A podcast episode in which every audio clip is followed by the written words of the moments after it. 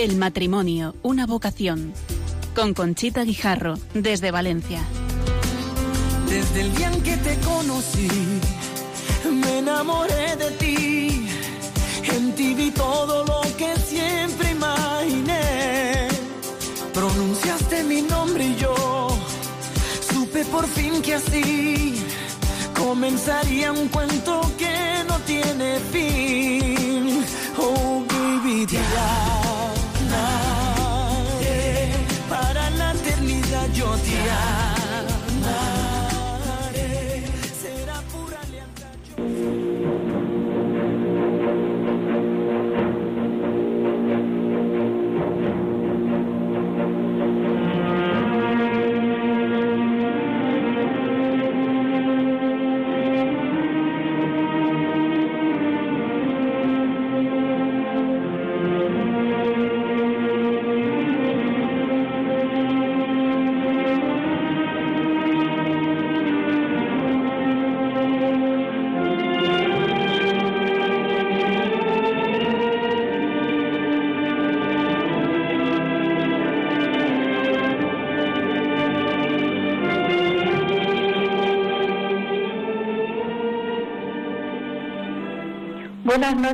queridos oyentes de Radio María. Estamos en el Palacio Arzobispal, desde donde vamos a emitir el programa El matrimonio, una vocación, que le hemos puesto por título Desde la vocación matrimonial, hacer de nuestros hogares el primer seminario. Entonces, esta noche contamos con la presencia de don Arturo Ross, que es obispo auxiliar de Valencia y que nos va a contestar a las preguntas que hemos preparado. Buenas noches, don Arturo. Buenas noches. También está el matrimonio formado por Vicente Sanchís, que es corredor de seguros. Buenas noches, Vicente. Buenas noches, Conchita. Y Concha García, que es eh, administrativa en el Colegio Vilavella de Valencia. Y por último tenemos a Vicente Sanchís, hijo, que ha estudiado comunicación audiovisual y ha ingresado en el seminario y está cursando el segundo año en el Metropolitano de Valencia. Buenas noches, Vicente, hijo. Buenas noches. Para hacer las preguntas vamos a tener que especificar cuándo es el hijo y cuándo es el padre. Pues vamos a dar unos datos bibliográficos de, de don Arturo Ross, que nació en, en Vinalesa, un pueblo de aquí de la provincia de Valencia, donde supongo que esta noche nos estarán escuchando, porque es muy querido en su pueblo y toda su familia. Eh, él es, eh, nació en junio del año 64, es profesor, filósofo, teólogo y sacerdote católico. Le ordenaron en, aquí en Valencia, en el seminario, en el año 1993 y durante estos años ha ocupado diversos cargos y ha ejercido como párroco en diversos municipios valencianos. En junio de 2016, el Papa Francisco lo designó como obispo titular de Ursona y auxiliar de Valencia.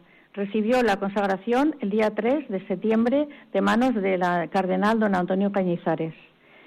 Eh, después de haber trabajado durante largo tiempo en un periodo, eh, durante periodo en banca, descubrió su vocación religiosa y eso le llevó a entrar en el Seminario Metropolitano de Valencia.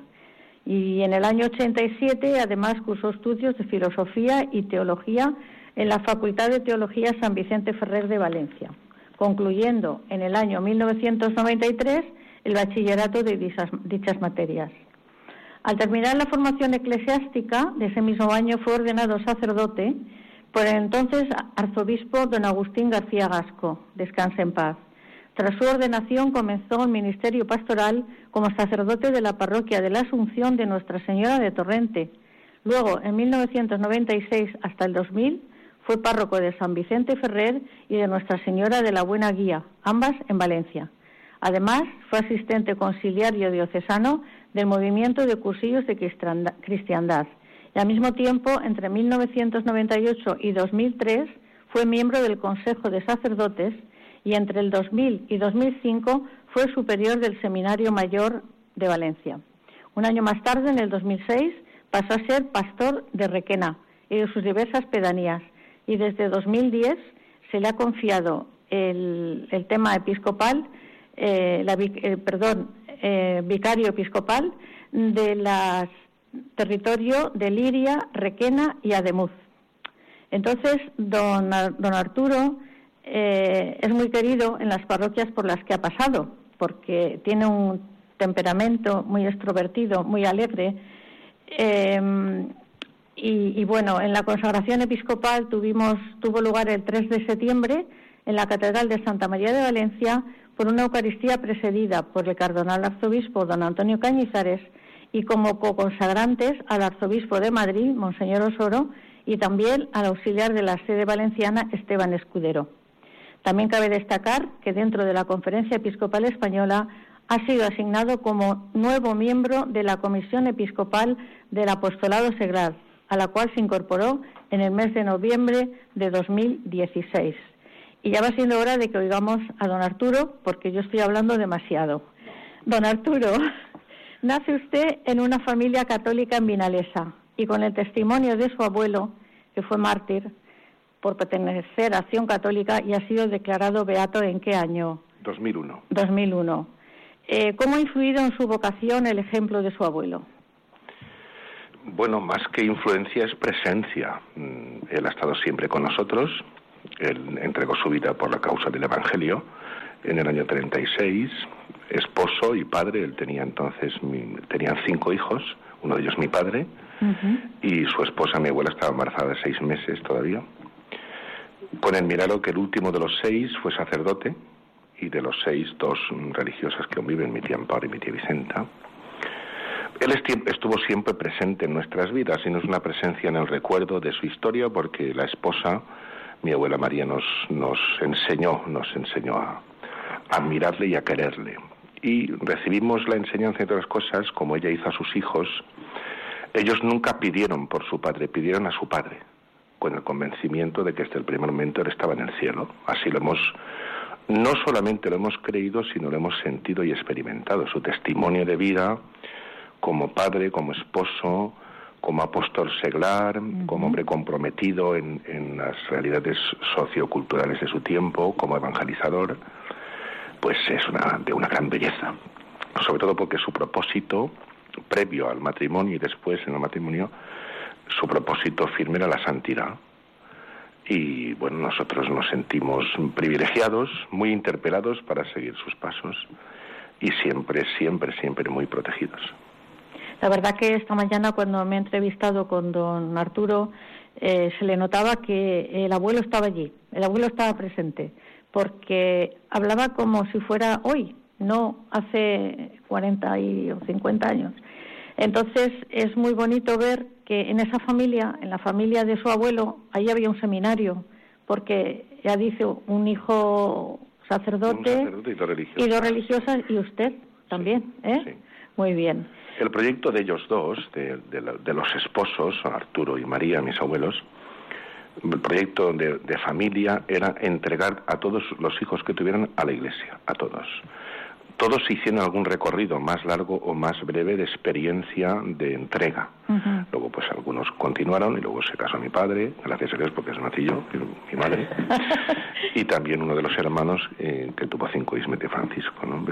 Esa esencia esa esencia de la presencia de Jesucristo en, en, casa la hemos vivido siempre. Y afortunadamente los hijos de mi abuelo, del Beato, entre ellos mi padre, Arturo, pues supieron sembrar eso, supieron sembrar. Y después hay algo muy significativo que creo que es importante aportar, ¿no?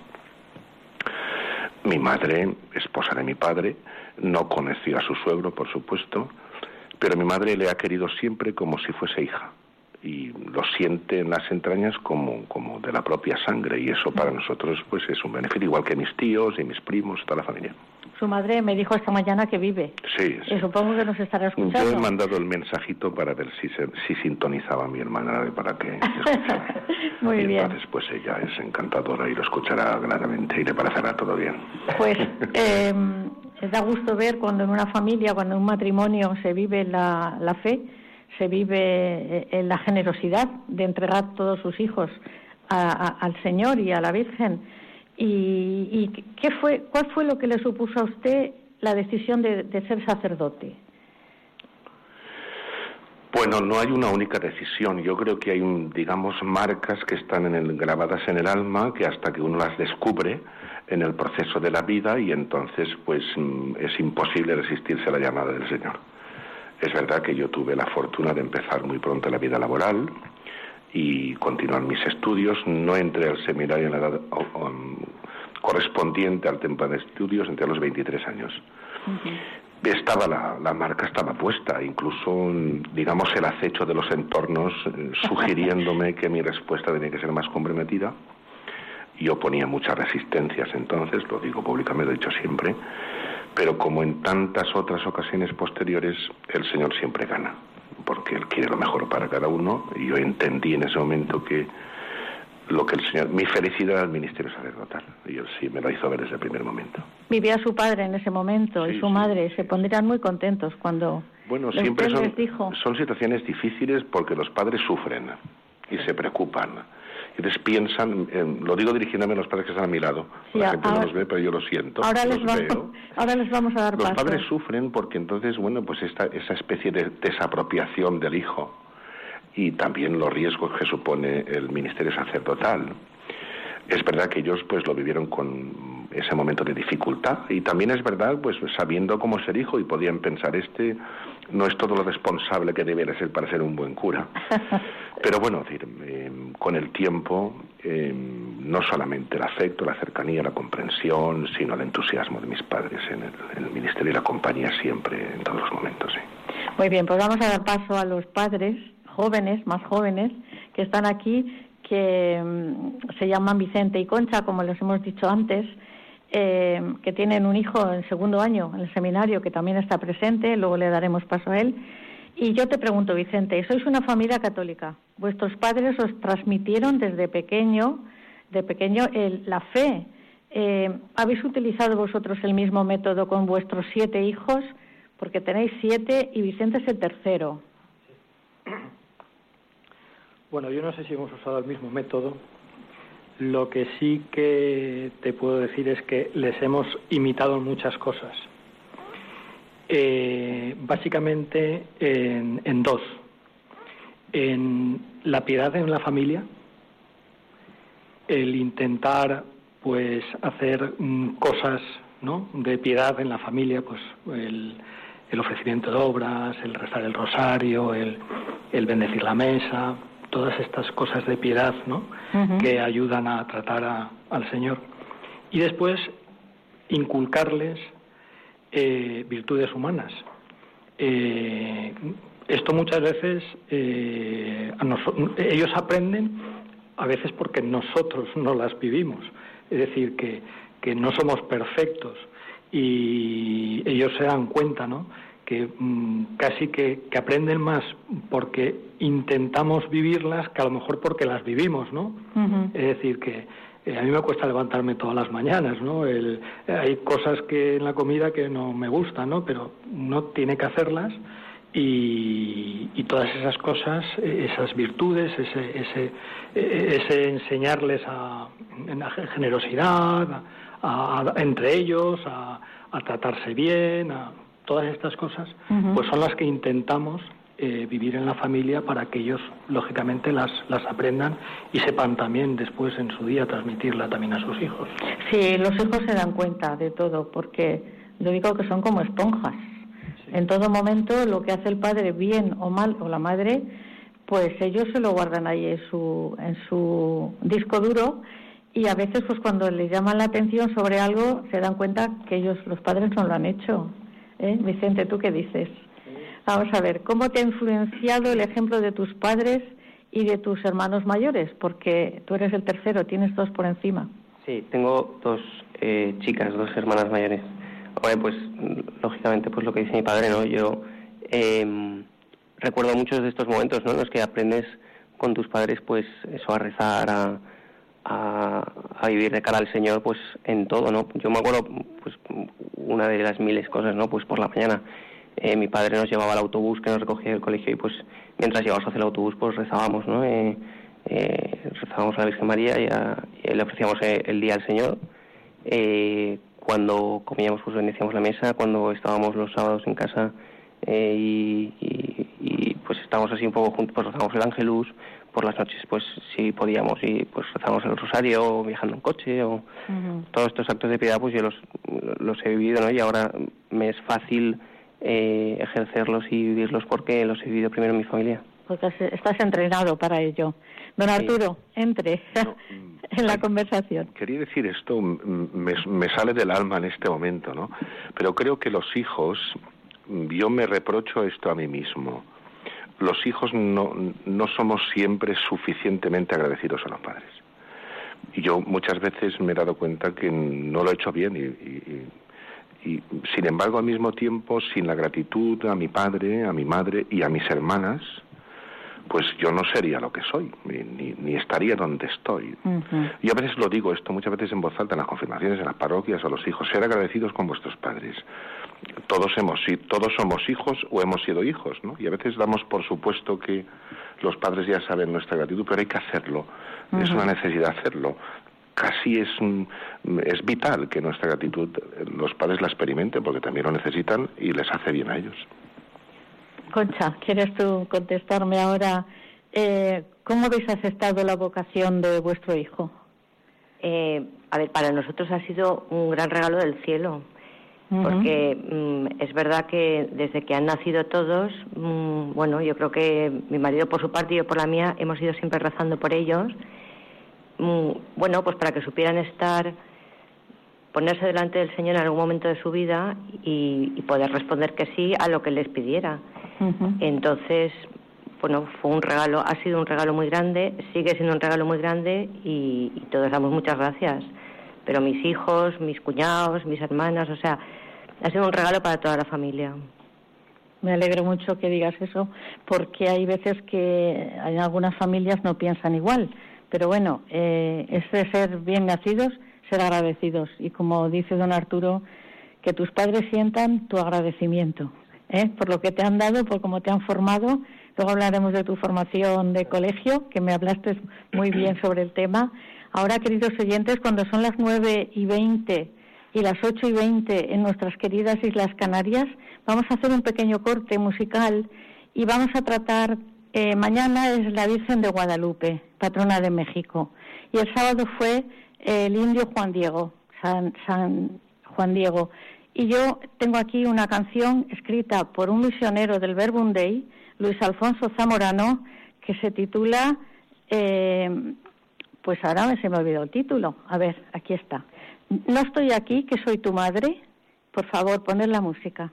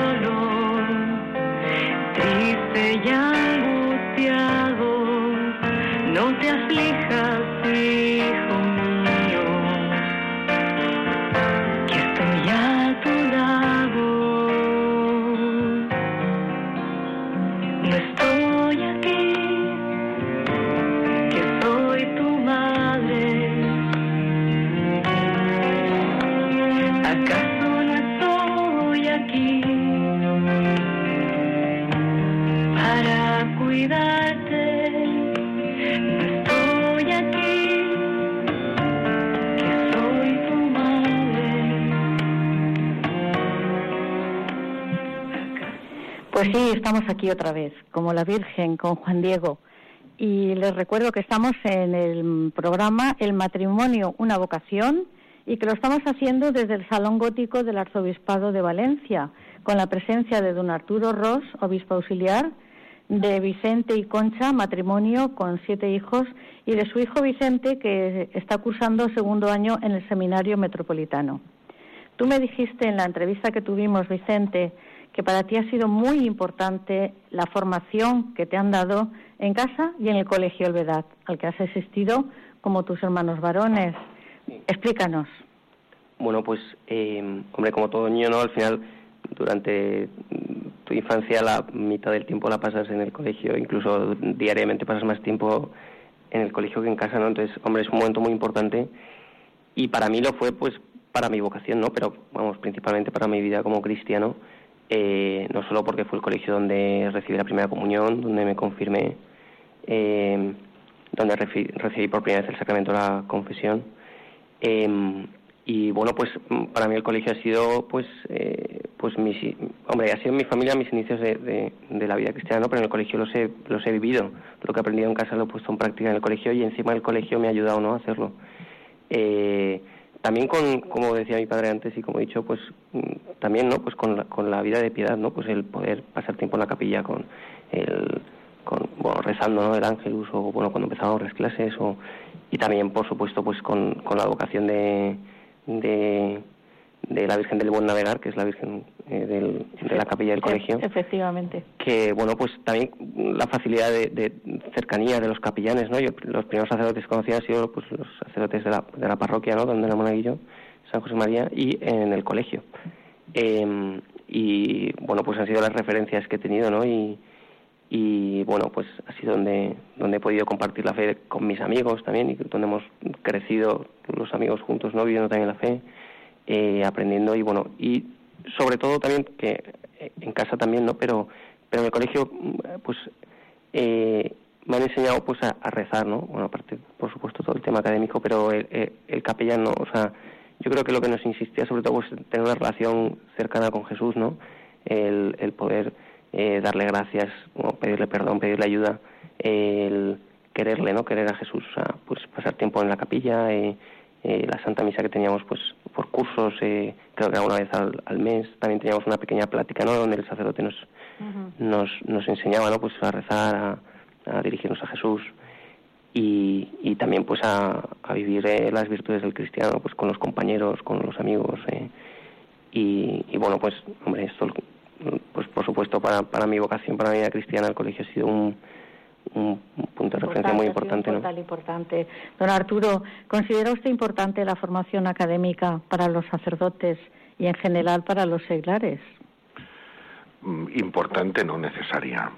Necesaria por tener un pozo teológico necesario para vivir la, el ministerio sacerdotal, también para poder atender a la gente y sobre todo para que la reflexión, la formación académica bueno, hay un proceso previo de formación intensa, mm. pero al mismo tiempo tiene que despertar el deseo de una formación permanente, sobre todo para que la reflexión interior sea siempre abierta y haya frescura en los conocimientos para poder atender, para poder reflexionar, para poder enseñar, para poder acompañar. Vicente, eh, Vicente Padre, la forma de educar en los colegios en general ha cambiado. ¿Consideráis importante elegir un buen colegio con ideario católico para la formación de los hijos? Pues fundamental. Eh, mm, que en el colegio lo que le están diciendo a nuestros hijos sea lo mismo que le decimos los padres en casa es importantísimo. Si el mensaje es distinto, pues lógicamente los chavales se, se vuelven locos. No se aclaran. Efectivamente. Entonces, eh, nosotros lógicamente elegimos un colegio en el que eh, lo que le explicaban a nuestros hijos era lo mismo que nosotros les explicamos en casa. Esto que dice la mm. piedad, pues lógicamente la piedad. Pero no solo esto, sino nosotros en el colegio, pues que van nuestros hijos, pues tienes eh, tutorías con los profesores, los profesores te preguntan por dónde tiene que ir tu hijo, en qué tiene que mejorar tu hijo, qué mejora en casa, qué mejora en el colegio, es decir, ir a una, ¿vale? Entonces, sobre todo cuando son pequeños, la gente piensa que cuando son pequeños da igual, no. cuando son pequeños es cuando es más importante. El árbol se, tiene que enderezar desde pequeño. Efectivamente. Entonces es ir a la par. Y entonces, claro, Vicente comentaba todas estas cosas, pero nosotros todo lo que él hacía en el colegio lo sabíamos y el profesor suyo sabía lo que nosotros hacemos con nuestros hijos en casa. Para ir totalmente a una. Es muy importante. Importantísimo. Don Arturo, nos vamos a trasladar al 29 de junio del año 93, que es usted ordenado sacerdote por don Agustín García Gasco, que en paz descanse. ¿Puede explicarnos cómo fue esa ceremonia? ¿Qué sintieron sus padres y hermanos? Pues no sabría explicar todo, porque ya voy a hacer las bodas de plata, me estoy haciendo mayor, ¿eh? Esperamos que hagan las de oro también. Pero era, era, era un momento de un proceso muy intenso vivido los años de seminario, que fueron años muy felices, en la casa de formación, con mis formadores y mis condiscípulos y los compañeros que yo conocí. Yo recuerdo la, la celebración de, de mi ordenación, haberla vivido con mucha serenidad, con mucha serenidad con el deseo de empaparme de todo, especialmente de la gracia del sacramento, para que marcara mi vida para siempre. Vivida por mis padres, por mis hermanas y por mi familia, pues con muchísima emoción, con muchísima gratitud, y también por mis paisanos. De, al día siguiente, eso fue el 29 de mayo, sábado, al día siguiente por la tarde fue mi primera misa en mi pueblo, Vinalesa. Vinalesa. Tengo que nombrarlo por necesidad y por devoción. Y bueno, pues allí estábamos como, no sé, como mil personas casi, haciendo fiesta, pero, insisto, con intentando ser humildes, eh, sencillos, como nos han enseñado a serlo, pero muy felices. La experiencia de ese día es experiencia de felicidad. Mis padres, mi familia y yo en servidor. Supongo que estaría el recuerdo del mártir, del beato mártir, del abuelo. Estaría por allí. Él siempre está. Estaría. siempre está. está ahora aquí también con nosotros. Mira, si quieres te cuento una cosa, entre otras muchas, que es muy significativa. Mm, yo supe, yo aprendí a conocerle y amarle a través de su esposa, mi abuela María, que es una de, maestra fundamental en mi vida, también a través de mi padre, por supuesto, y de mis tíos, mi madre. Mm, la esposa, cuando charlábamos, porque teníamos largas y bellas conversaciones, nieto-abuela, ella siempre me hablaba de tu abuelo, y además lo hablaba casi en presente, aunque hacía muchos años eh, la experiencia, ¿no?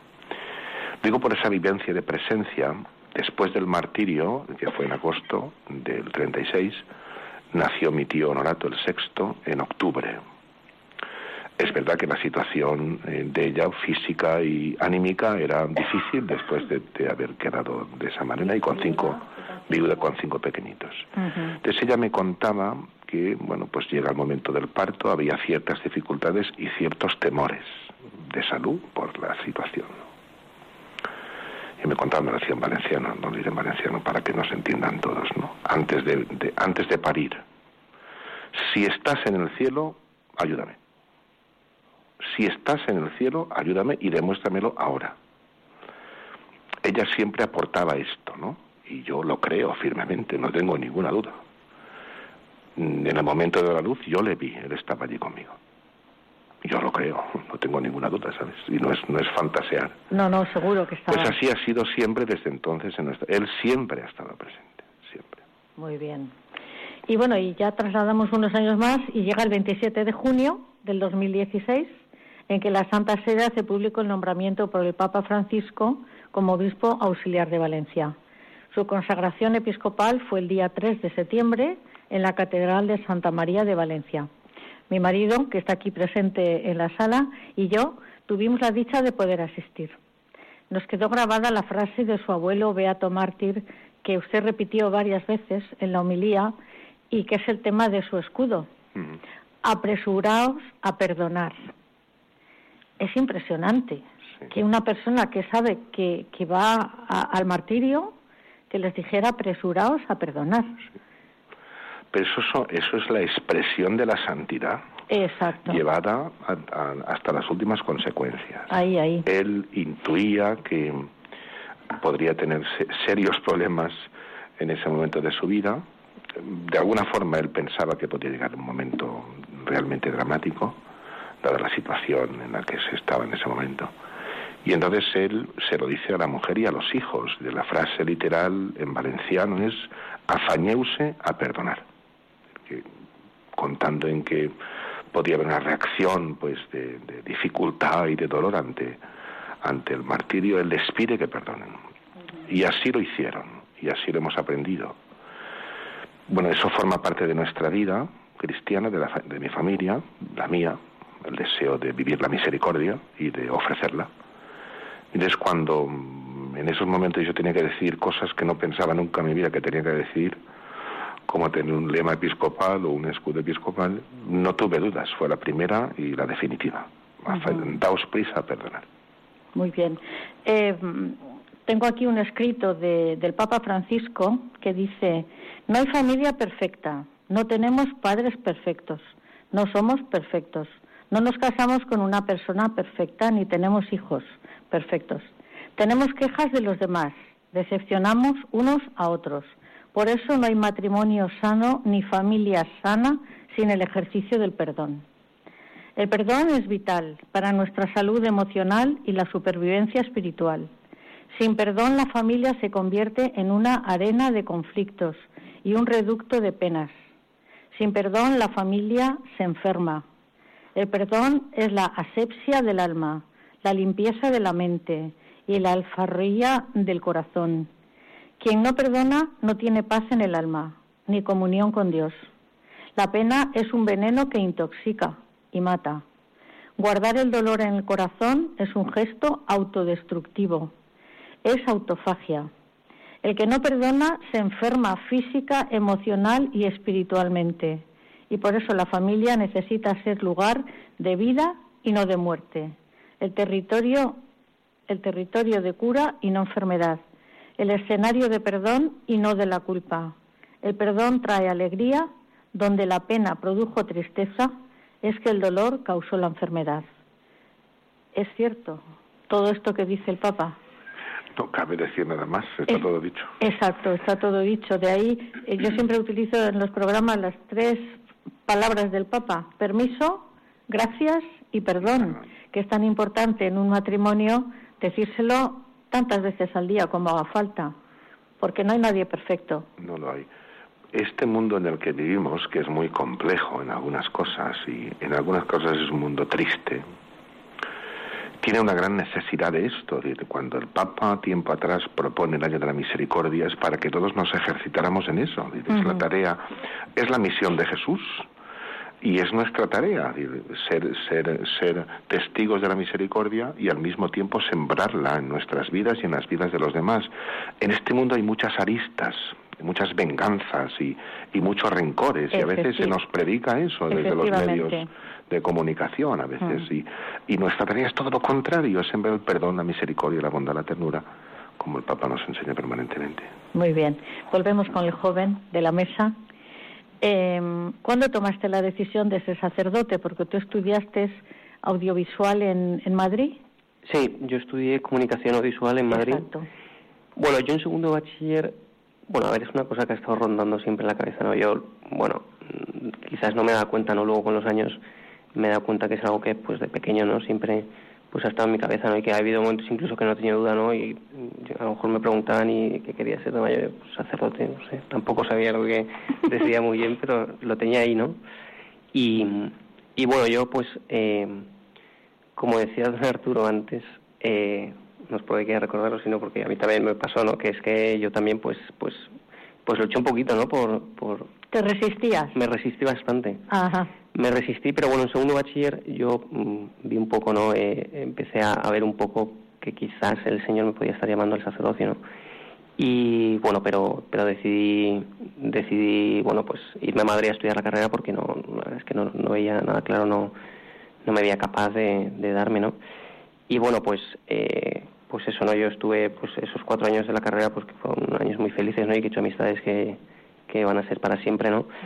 Pues... Eh, pues estuve esos cuatro años pues no luchando contra contra ello pero pero bueno dejándolo un poco de lado no y, viendo pues pues pues otras salidas no hombre por supuesto el, el matrimonio no pero pero bueno no no le decía que no nunca al señor pero bueno tampoco le decía que sí no entonces bueno era un poco así una lucha interna no entonces bueno pues ya fue en cuarto de carrera cuando cuando bueno pues simplemente queriendo enamorarme del Señor, ¿no? No fue una decisión de, bueno, voy a plantearme el Señor que esto, no, simplemente voy a enamorarme del Señor, ¿no? porque lo necesito, ¿no? Porque veo que en ello va mi felicidad. Y, y pues poco a poco acercándome al Señor fue cuando, pues viendo lo que, bueno, como, como quería ser feliz era encontrándome con Él en, en, lo que Él quería para mí y me di cuenta pues que era el sacerdocio, ¿no? ¿Y, estás contento? Estoy muy contento, sí, contento. ¿Para cuándo? Pues iremos a tu ordenación. Eh, bueno, eso si Dios quiere. El seminario son son siete años, es lo, lo, lo normal son siete años, ¿no? Yo estoy en segundo, por lo tanto, contando con este son seis lo que me quedan para, para ordenarme sacerdote, si Dios quiere. Bueno, pues pedimos a la Virgen de Guadalupe mañana. el segundo, el resto viene muy bien.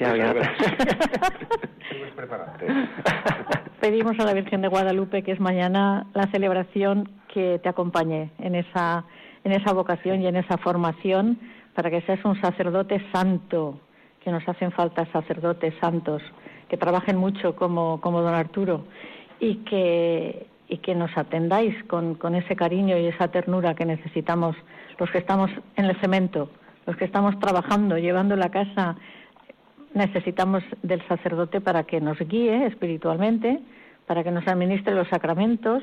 Si no hubiera sacerdotes no tendríamos Eucaristía, ni tendríamos el sacramento del perdón.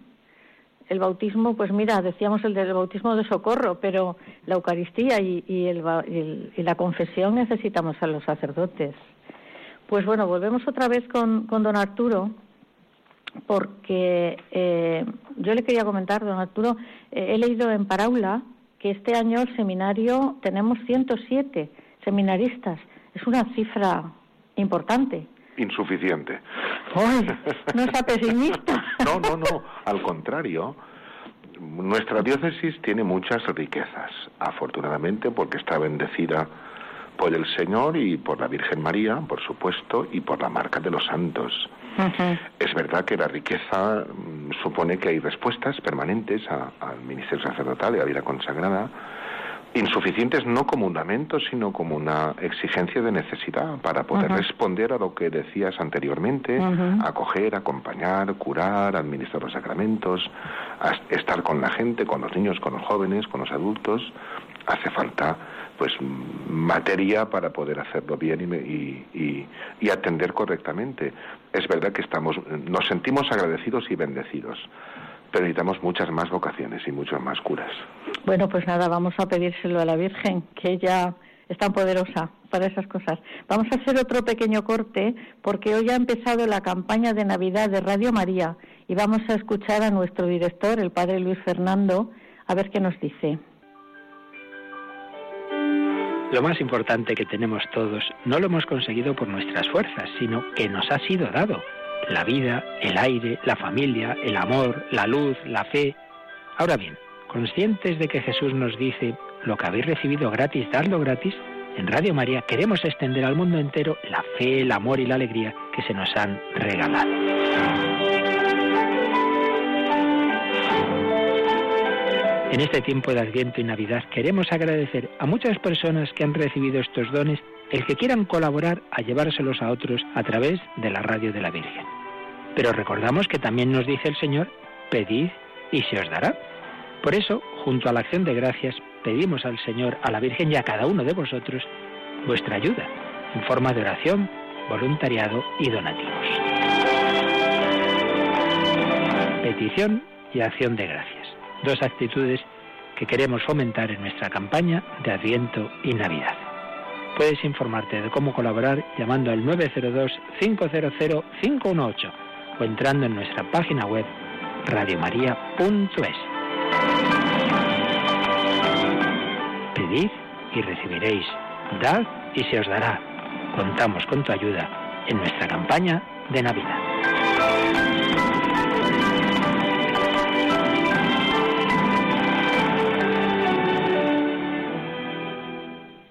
Pues estamos de nuevo con ustedes, queridos oyentes de Radio María, y como nos ha dicho el Padre Luis Fernando, mm, en esta vida hemos recibido muchas cosas gratis.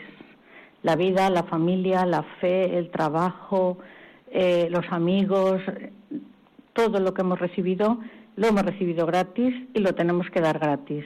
Estamos en Adviento y debemos de darle gracias a la Virgen María y acompañarla en la espera gozosa de su hijo que, nacerá el 24 de diciembre. Y ya saben, como dice, como nos acaba de decir, se puede colaborar con Radio María, con la oración, con el voluntariado y con un donativo. Y para hacer el donativo pueden ustedes llamar al 902 500 518 o poner un correo a radiomaria.es que ahí les atenderán también para el tema del donativo en dinero y le facilitarán el número de cuenta. Pero contamos con su oración y el voluntariado para seguir adelante con esta campaña. Si ustedes quieren copia de este programa que estamos haciendo, lo pueden pedir también la grabación al 900 500 518 y les recordamos que estamos en el programa El matrimonio una vocación, que tenemos el correo electrónico para contestarle las preguntas que quieran. Eh, el matrimonio una vocación dos, el número, arroba radiomaria.es. Repito, el matrimonio una vocación dos, arroba radiomaria.es. Y eh, como invitados tenemos al obispo auxiliar de Valencia, don Arturo Ross, al matrimonio formado por Vicente y Concha y a su hijo Vicente Sánchez, que está en el seminario. Eh, he leído mm, que nuestro querido arzobispo, don Antonio Cañizares, le ha encargado a usted la formación de un laicado adulto presente en la vida familiar, en los asuntos temporales, en la acción social, en la vida pública, así como en la promoción de la mujer en la vida de la Iglesia. ¿Qué proyectos tiene para poner todo esto en marcha, don Arturo? Pues mucha pobreza, ¿sabes? Porque la responsabilidad es muy grande. Sí, sí, bueno, aquí...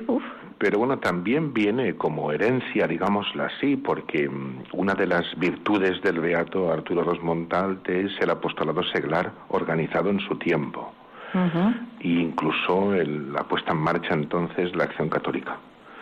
Bueno, viene, viene de herencia familiar y al mismo tiempo ya no ya no la necesidad porque es verdad sino el convencimiento el convencimiento el firme convencimiento del protagonismo y de la responsabilidad en la vida de la Iglesia de las mujeres y de los hombres en todos los ámbitos en todos los ámbitos y en todas las tareas.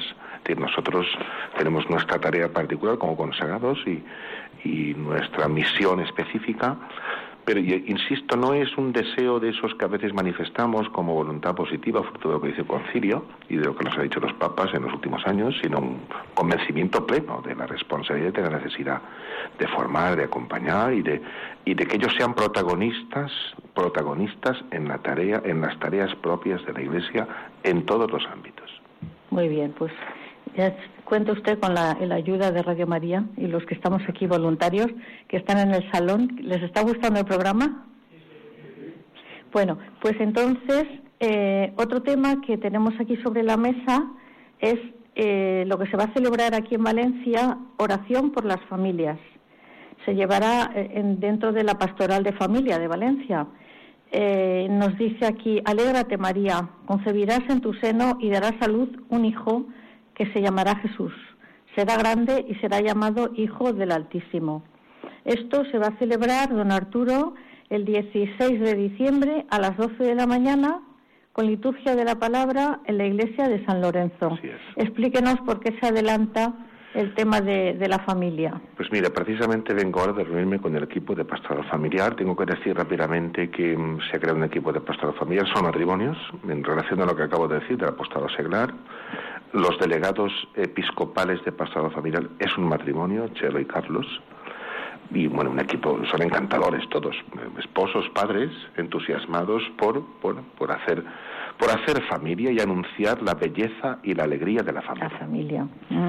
Es verdad que este año la fiesta litúrgica de la Sagrada Familia es el domingo 31 de diciembre, y por tanto pues es difícil hacer algún algún tipo de acción diocesana para movilizar a la gente que respetar pues la vida familiar y, y la noche esa dichosa del 31 pero pensamos que alguna, algún tipo de acción común podríamos convocar para reunirnos las familias, rezar las familias y rezar por las familias.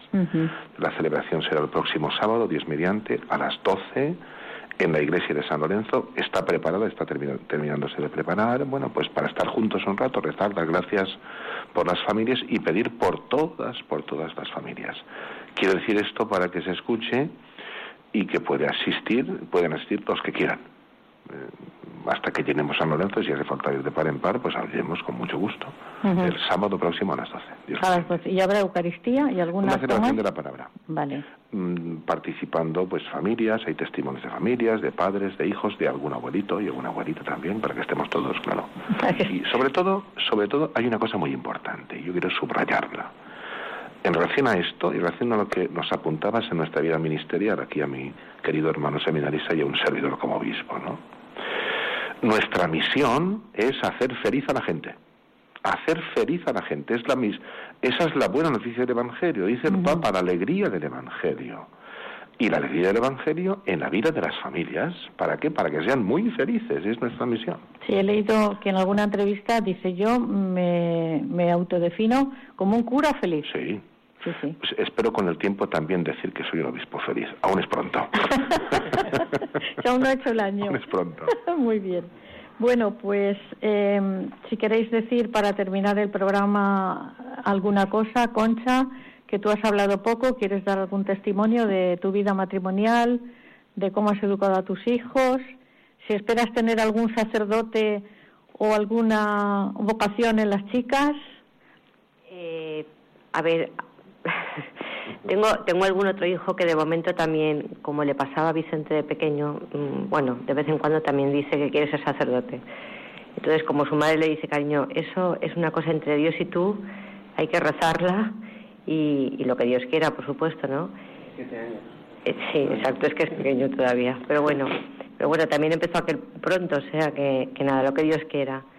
Y, y bueno, y luego también un poco a ver, eh, realmente en la familia es un poco lo que comentaba antes mi marido, ¿no? O sea, que les hemos enseñado a rezar desde pequeños, rezando con ellos y, bueno, pues luego también apoyándoles, ¿no? A medida que se han ido mayores en las decisiones que han podido tomar, a lo mejor pues de una entrega o de, bueno, o de seguir un poco más de cerca, ¿no? A los pasos del Señor, que en el fondo... Se os ha casado una hija hace poco, se nos ha casado una hija, vamos a ser abuelos dentro de, bueno, unos meses. Sí, qué bien. Entonces, nada, bueno, muy contentos, muy emocionados, la familia crece y... Que la vocación al matrimonio también es difícil, ¿eh? También, también. No es, nada fácil. Vicente, ¿tú qué nos quieres decir? Pues bueno, yo agradecido a Arturo su presencia por... Me ha gustado mucho eso de que lo de los, cuando has dicho 107 seminaristas, pocos, sí señor, sí señor. Hay que tener ambición por tener muchos más seminaristas. Para eso hay que rezar mucho y... Y ser generosos. Efectivamente. Los padres y los hijos, los dos. Y también mm, fomentarlo de alguna forma. Es decir, igual que a los colegios va gente a explicar cómo hacer... Gente que dice, oye, que yo soy médico, a ver quién se viene a medicina. Yo soy abogado, ¿quién se viene? Que vayan sacerdotes también o, seminaristas. ¿Quién se anima a ser sacerdote? Que a lo mejor hay gente que se anima. Digo yo, no sé. Y, y después que eh, yo creo que, lo importante es ser normales y mm, tener fe, vivirla y transmitirla. Y que haya mucha alegría en casa. Efectivamente. La alegría es muy importante. Efectivamente. Esto de ser católico no es una tristeza, es una gran alegría. Algo, exacto. Y hay que transmitirla así como lo que es. Y ya está. Vicente, hijo, ¿qué nos dices? Pues igual, ¿no? Eh, la verdad es que, hombre, es verdad, los seminaristas somos los que los que los sacerdotes, ¿no? Los que más, o sea, la, mejor llamada para más sacerdotes, ¿no? Y más seminaristas. Y, y bueno, pues eso, lo que dice mi padre, ¿no? Si es que al final eh, la cuestión es, es, esa, es ser feliz y transmitir también tu felicidad, ¿no? Porque, eh, bueno, como dice el Papa Francisco, no, podemos tener, eh, tener caras de pepinillo en vinagre, ¿no? Dice. y, y bueno, pues es que es, eso, ¿no? Y en el seminario mm, nos inculcan eso, ¿no? Y, aprendemos mucho, pues eso, a ser normales, a, a enseñar, pues hacemos deporte, eh, jugamos, eh, estudiamos, rezamos mucho sobre todo, ¿no? Pero, pero somos normales, somos jóvenes del mundo que hemos tenido nuestra vida, que por supuesto hemos tenido que decir que no a muchas cosas, pero hemos dicho que sí a muchísimas otras, ¿no? Y, y es una alegría, la verdad es que yo siempre que traigo a algún amigo al seminario a comer o algo, le invito a, a conocerlo y tal, se queda muy sorprendido no ver a, 70 jóvenes que vivimos en el seminario sonriendo, ¿no? O sea, es una cosa como, la alegría, extraña, ¿no? La alegría del Evangelio. Es exacto, Es, eh, es un regalo también para nosotros que el Señor nos ha llamado, ¿no? Pues no, no es porque seamos mejores ni sino porque porque él quiere, ¿no? Y bueno, pues eh, ya está. Don Arturo, es su turno. Despídanos, diga, lo que lo que lleva en su corazón. Nos despido, ¿eh? Por Dios. Mira, yo quería decir esto que es para, nosotros muy importante, para el matrimonio que está conmigo y para el seminarista. Mm, especialmente dirigiéndome a todas las familias que hay muchas que sufren por muchas circunstancias en este momento de, sus vidas, ¿no? Por circunstancias laborales, por, por situaciones de los hijos, por situaciones de, bueno, pues que a veces sobrevenidas que nos esperan, de muy diversas circunstancias, porque este mundo es muy extraño.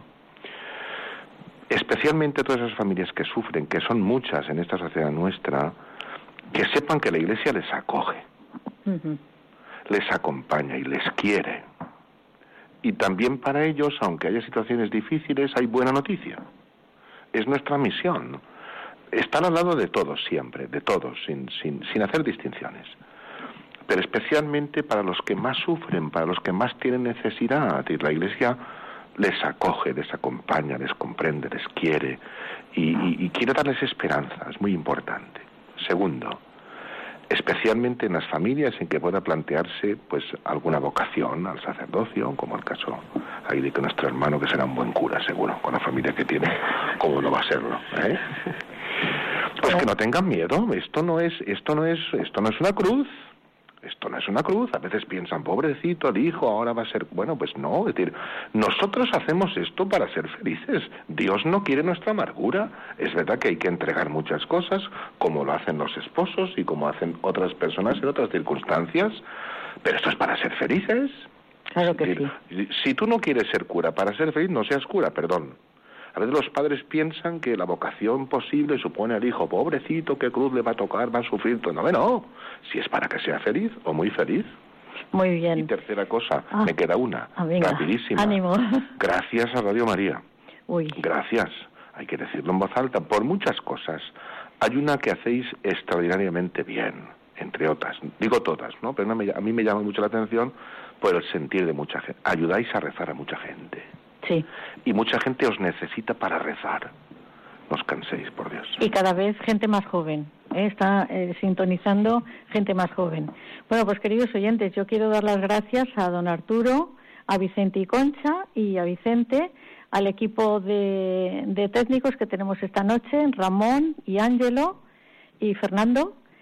Y como siempre, eh, les vamos a dejar con nuestros compañeros de informativos pero antes les vamos a rezar una oración a la Virgen para que ella nos siga protegiendo y amparando, y es la que el Papa Francisco puso en la encíclica Amoris Leticia.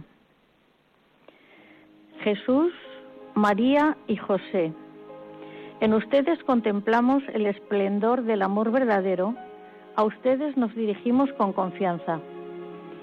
Sagrada Familia de Nazaret, haz que también nuestras familias sean lugares de comunión y cenáculos de oración, auténticas escuelas del Evangelio y pequeñas iglesias domésticas. Sagrada Familia de Nazaret, que nunca más en las familias se vivan experiencias de violencia, cerrazón o división. Que todo el que haya sido herido o escandalizado conozca pronto el consuelo y la sanación. Sagrada Familia de Nazaret, haz despertar en todos la conciencia del carácter sagrado e inviolable de la familia, su belleza en el proyecto de Dios. Jesús, María y José, escuchen y atienden nuestras súplicas. Amén.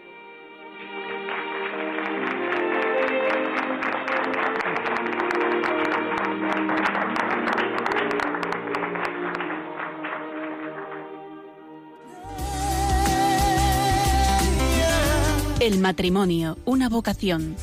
Con Conchita Guijarro, desde Valencia. Desde el día en que te conocí, me enamoré de ti.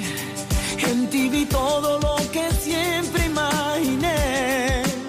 Pronunciaste mi nombre y yo supe por fin que así comenzaría un cuento que no tiene fin. Oh, baby,